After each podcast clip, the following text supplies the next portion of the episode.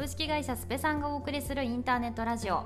組織チームのリアルを紐解く幸せ企業文化ラボ。こんにちは。株式会社スペさんで働く人の幸せを作る CHO のかおりんとスペさんディレクターでもあるフリーランサーの萌えがお送りします。幸せ企業文化ラボでは組織やチームの課題解決はもちろん一人一人が幸せに働くことにつながる企業文化についてさまざまな角度から香りと萌えでゆるりと学びながら紐解いていくラジオです。はい。では今回はもうあっという間に6月最終の4回目です。ということであれですね。前回3回目はあの幸福度と満足度はやっぱどうやら違うようだっていうのと、幸福度ってこういうことらしいよみたいないろんな研究論文とか、まあ、学術的な話をしました。うん。でやっぱりじゃあその幸福度が上がることって企業にとっていいんだっけ？みたいなところを、うん。なんかちょっと話せずに終わってたので今回はちょっとその、まあ、企業的なメリットというか、うん。個人の幸福が上がることでの企業にとっていいことうん。はどんなところにあるんですか？はい。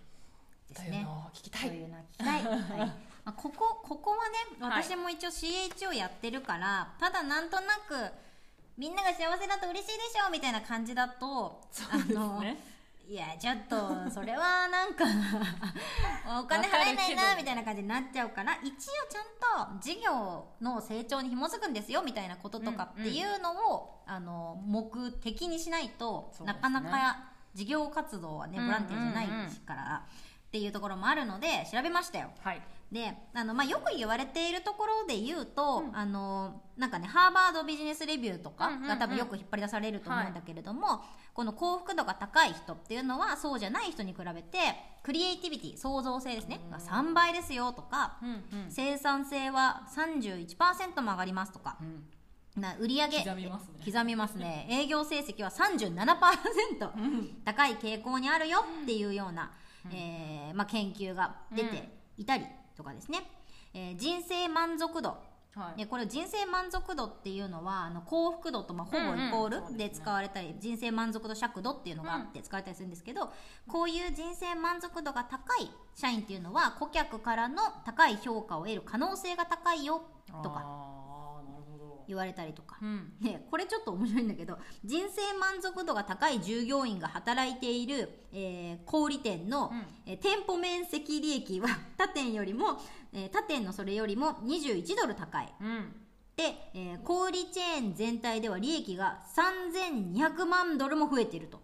あーでも確かになんかやっぱ楽しそうに働いてる人というか、まあ、楽しそうイコール幸福度かみたいなうんのありますけど、うん。やっぱ幸せに働いてる人の会社はなんかやっぱ、ね全然儲けられてないみたいなあんまりない気しますよね。うん確かに。まあそうであってほしいよね、うん。なんか不幸に働いてるから売り上げ上がるとかって結構しんどい。うん。し企業の働きとしてはやっぱ幸せな人を増やしてほしいなと思うし、あのドラドラッカー？ドラッカー？とかは、企業とは本業を通じて関係者を幸せにする組織体ですっていやでも本当言ってるからそうであってほしいよ。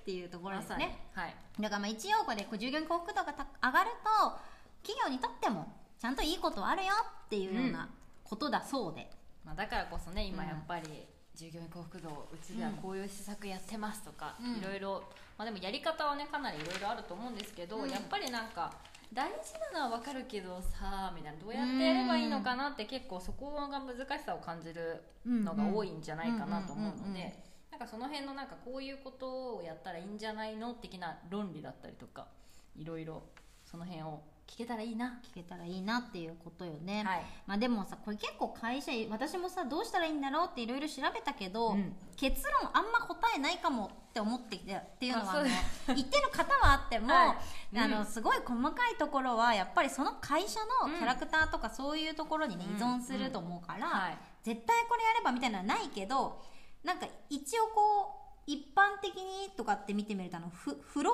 ー理論っていうのとかがね、あったりその。フロー状態とか言うじゃん、はい、いますね。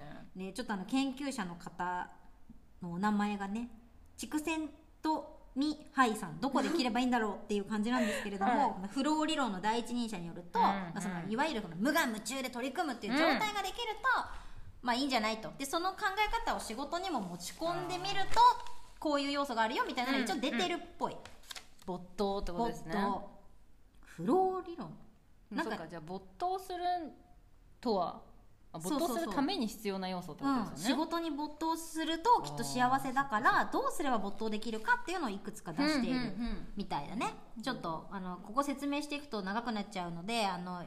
読みたい人は論文リンクとか貼っとくので見てほしいんですけど、はい。えっとまずは組織の目標を明確にするっていうこと。うん、うんうんうん。同じ目標とかを共有して、えーまあ、みんなでそこに向かっていける状態を作るということですね、で2つ目が社員に自由と責任を付与していること、うん。信頼と自立を軸として、えー企業活動をしているということですね、で3つ目が挑戦とかまあ目標とスキルのバランス。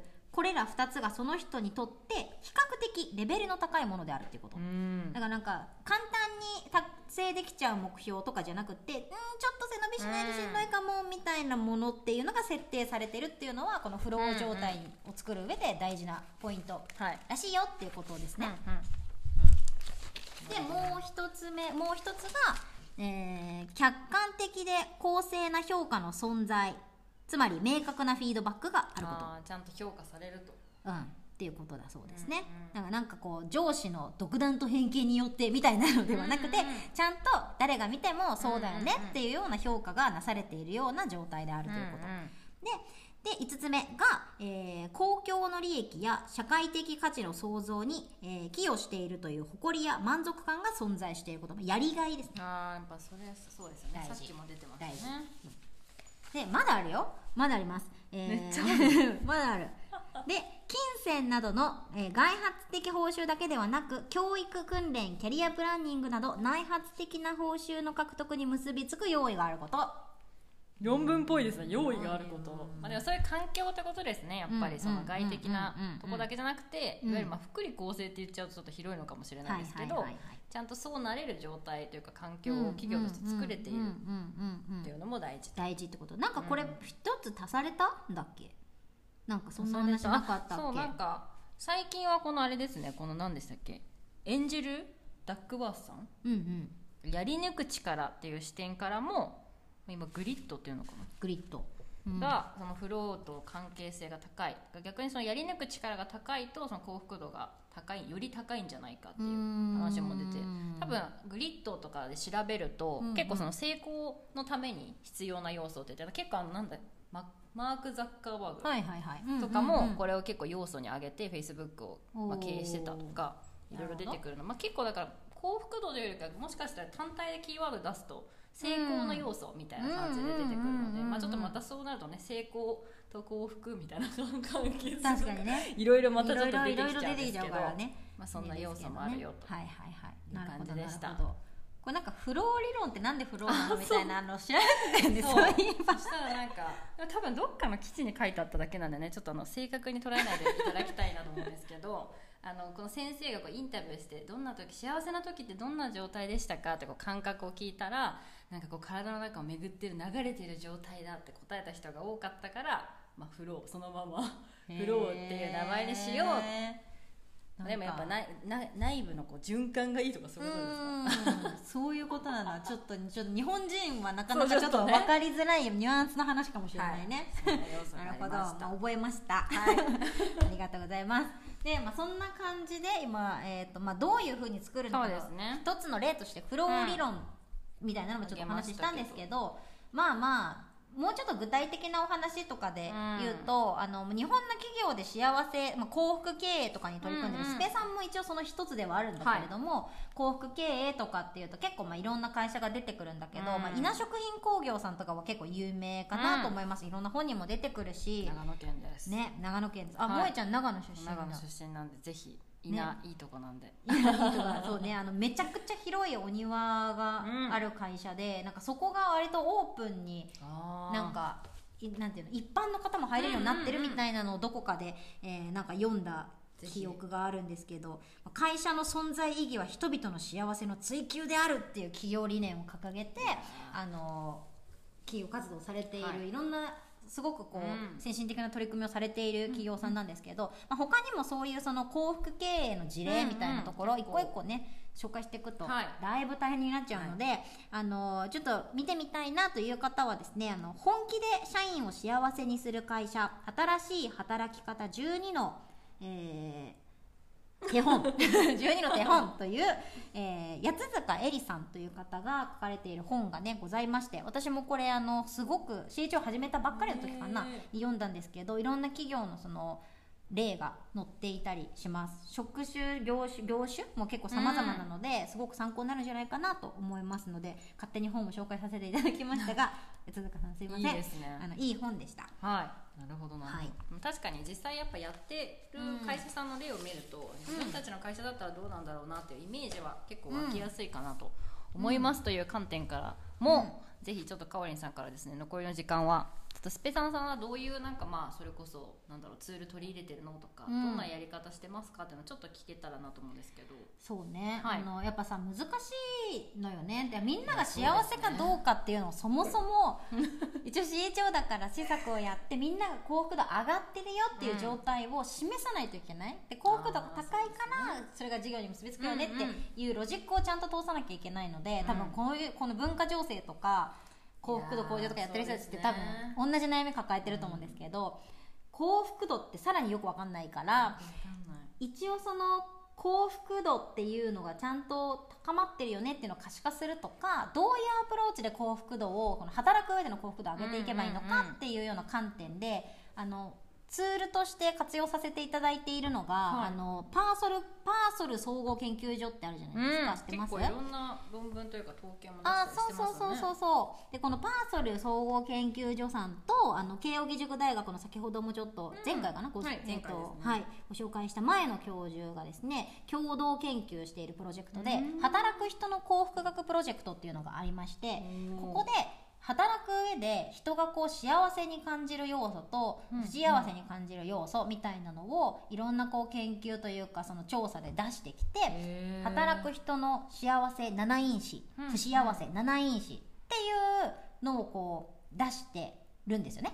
でそれがあの簡単にねウェブサイトであのしなんていうの？この診断ができるようになっているんですけど、まあ、人間ってあの幸福で測ろうっていうとどれだくらい幸せですかっていうその幸せのねね幸せ度だそうそうそうそう。うん。幸せ度だけ測ってその幸せ度がプラスなのか、まあまあ、ポジティブなのかネガティブなのかっていうように測りがちなんだけれども、人間って幸せだけじゃなくって不幸せの要素っていうのも同時に持っていて、なので人間は例えば不幸せかつ不幸せみたいなこととかがあるんだよね。難しい生き物、うん難しい生き物。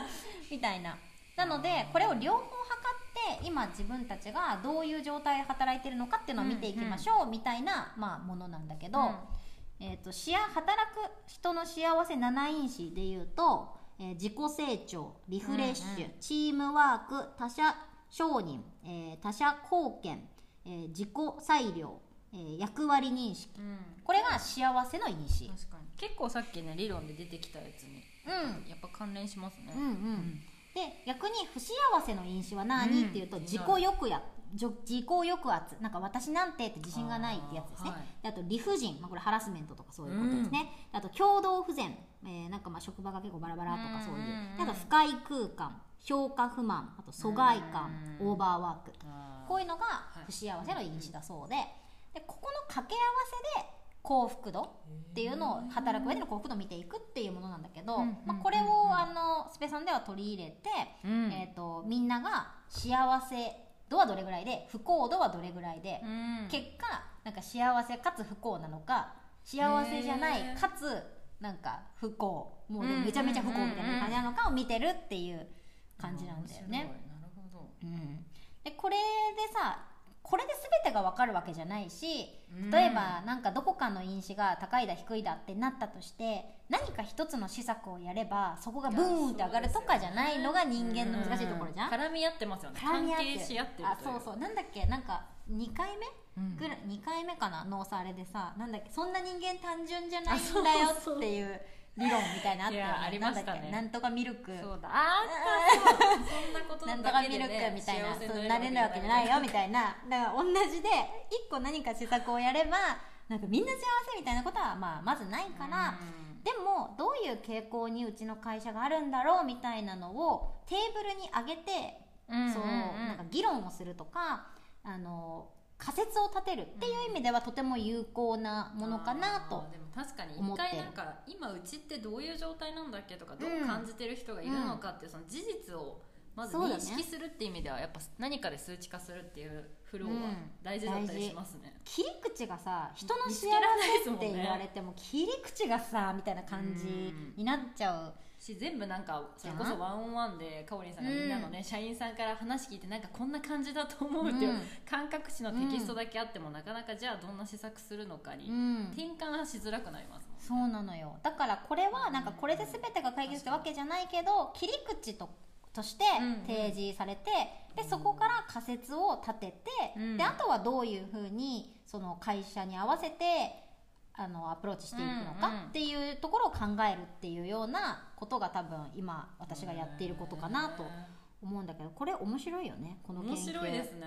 これもリンクをちょっと貼っとこう。貼っときましょう。これは面白い。ぜひ見てほしい。なんかいろんなやっぱいろんな人を対象にこの調査をやっているから、あのなんかね業種ごととかさいろいろ出てて面白い、ああフリーランス自営業の人は働く幸せ実感が高い。え。萌えちゃん高いやん。正社員の人は低い傾向。傾向傾向だからね。へえなるほど。あー高いわ。だ萌えちゃん萌えちゃん幸福度高いんじゃない？なんか。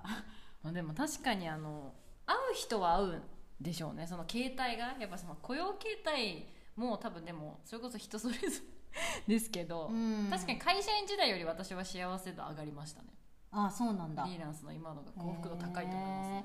なんかさ何かの研究でいろんなその職職業なのかな、うん。で幸福度が高い人たち誰っていうのをなんか海外の研究でも調べたのがあってはいうんうんまあ経営者とかあとアルバイトとかも高いらしいんだよね。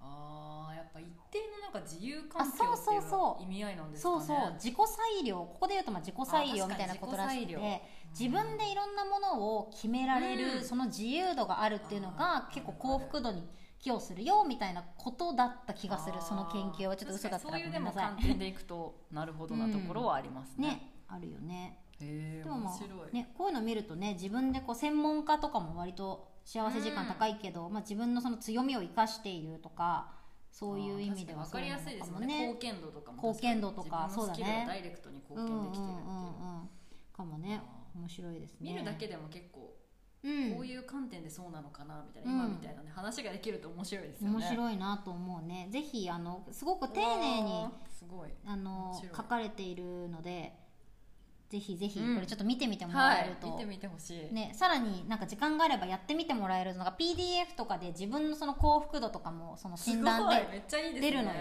なのでなんか自分が実際幸福に働けてるのかどうなのかみたいなのを見てもらって、あのまあ、自分で分析してもらってこうなのかなみたいなこの因子がちょっと低そうだな実際そうかな、うん。みたいなのをやってもらうと普通に面白いと思うしあの組織開発とかをやってる方とかうん。っていうのはなんかあのそれなりにちょっと前者にこれを導入するとかっていうのってだいぶハードルは高いかもしれないけれども、まあ、ちょっとね小さな部署とかでやってみるといいんじゃないかなっていう感じするよこれね。確かに自分でやったやつ持ち寄ってなんか、うんうんうんなんでこの数字にしたあのめっちゃいいねワークできたらめっちゃ楽しいですね、めちゃめちゃいいねね。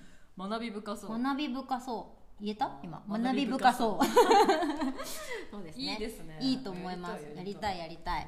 おおおーそんなー。そんなでまた18分超えちゃったよ。いつもあれなんです15分ぐらいにしようねって言ってはいるんですけどやっぱちょっといろいろね話し始めると話したいこと増えちゃうねっていうそう増えちゃうねっていう。まあまあちょうどいいってことで。た はい、はいちょうどよくこのちょうどよく素敵な研究の話をして終わりまはい。した、終わりました。はいということで今日も皆さん、ありがとうござありいましたがとうございました。ぜひあのまたこのアンケートフォームにあのやってみましたとか、うんまあ、実際自分こんな結果だったよとか、まあ、会社でもうすでにうちもやってますみたいなのがあったら、うんどんな活用方法をしてるかとかもぜひうん声を聞かせていただけたら嬉しいなと嬉しいなと思思いま。すす。はいということでじゃまた来週あまた来週。ありがとうございます